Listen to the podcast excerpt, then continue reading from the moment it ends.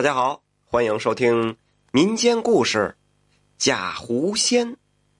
这假狐仙是个什么呢？说在古时候啊，有一个秀才月下吟诗，引来美女鼓掌。秀才受到惊吓，跑回家。这女子啊，却追来家中，表示与他有前世宿缘。这秀才询问一番，得知他是狐仙，便答应了。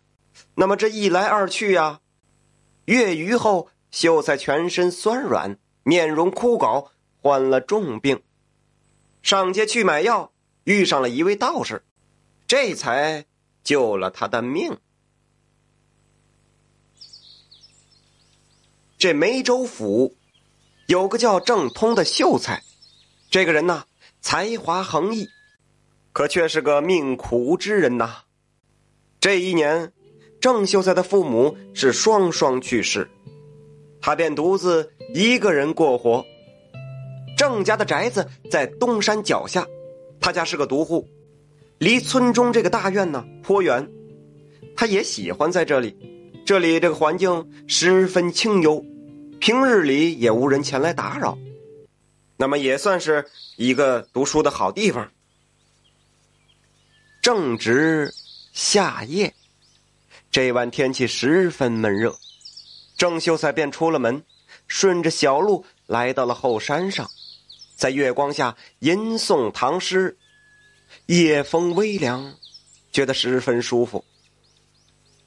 正吟了几首，突然身后传来鼓掌声，郑秀才回头一看，只见一个白裙女子是姗姗而来，这女子十分美貌，但是郑秀才却是一惊。因为他不是村里人，这从来没有见过呀。郑秀才心中有些惊疑，又有些害羞，连忙从小路往家跑。哎，这古代就是这样，不光是这女孩害羞，这男孩也是非常害羞。这哪跟现在似的呀？是吧？一男的见了美女就想往上蹭，当然这女孩见了帅哥心里什么想法不不知道啊。就在这个郑秀才往家跑的时候。身后就传来了那女子的娇笑声：“ 公子，公子你别跑呀，奴家想向你请教师叔呢。”这郑秀才一听，越发的惶恐了，这一溜烟的就跑回了家，关好大门，进了书房中，坐在书桌前的竹椅上，倒上茶，一口干了一杯，才松了一口气。他寻思着，那女子怕不是鬼吧？刚缓了缓神儿，这一抬头，却一下子面色大变。哎呦我的妈呀！那个白裙女子赫然的坐在了他的书桌上，裙摆一撩，就传出了怎么一股子迷人的香味儿。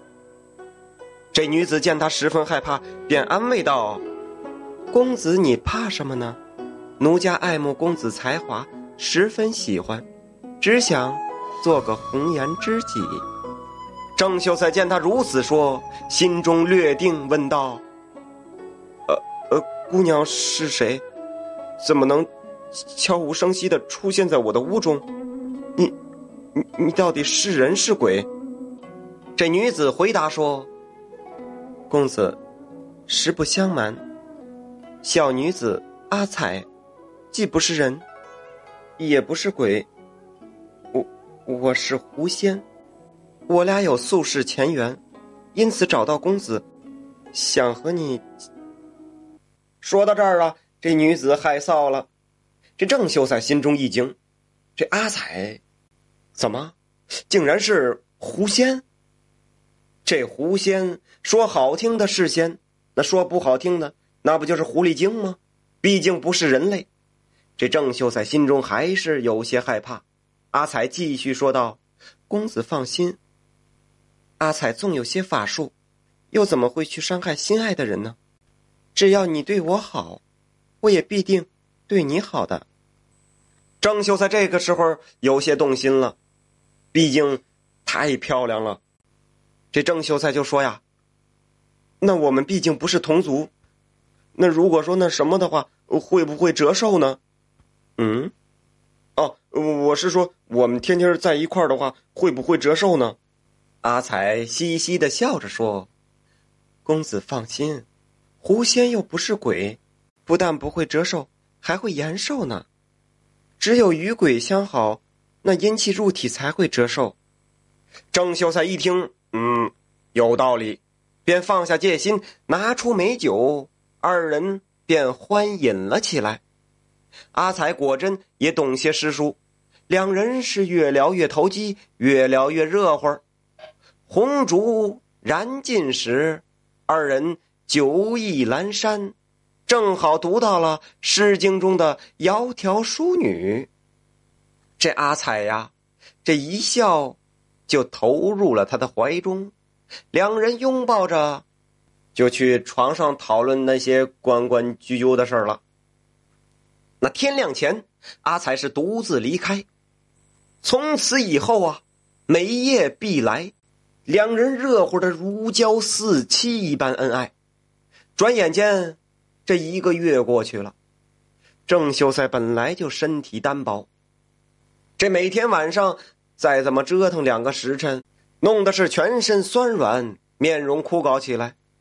他也有时想略作休息，可是又禁不住。阿彩的挑逗，狐狸精，狐狸精吗？这就是迷人的狐狸精啊！这天，这郑秀才觉得病情有些严重了，就想上街，打算找郎中看一下。那郎中一见呢，也是很吃惊，问他做了什么。这郑秀才没法说呀，也说不出口啊。那郎中便给他开了一些啊人参之类的什么补药，让他服药后啊是多多休息。在回家的路上，一个道士迎面走过来。那个道士一见到他就说：“公子印堂发黑，已经病入膏肓了，十分危险呐！若再这样下去，不出十天，应该小命就难保啦。”这郑秀才听了十分害怕，连忙就拉住道士，请求他救自己一命。这道士问他是不是遇到了什么怪事了。郑秀才只好把狐女阿彩的事情说了出来，并说那是狐仙。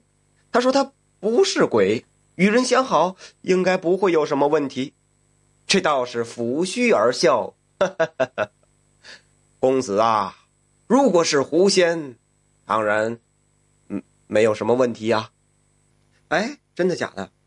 可是你遇到的这个狐仙，不是真狐仙。”而是假的，他就是一个鬼，只是得到了一张狐狸皮，那鬼的魂魄钻入狐皮之中，变化成美女的模样。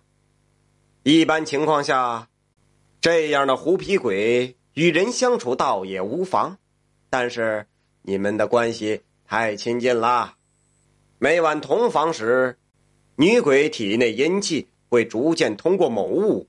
传递到你体内，也同样会阴气入体，七七四十九天，若不施救，必死无疑。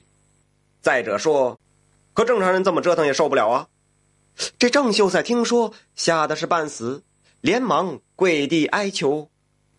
那道士扶起他，给了他一颗丹药，让他服下后，说这可以驱逐阴气。这郑秀才赶忙接过，一口。就吞了此丹，再再再来一颗，去别开玩笑。这丹气入体，果然从后窍连着排泄了许多阴气，那阴气冰寒刺骨，边上的几棵树都被冻死了。服了此丹之后，他就好了一大半。道长啊，又给他了一个葫芦，耳语了一番。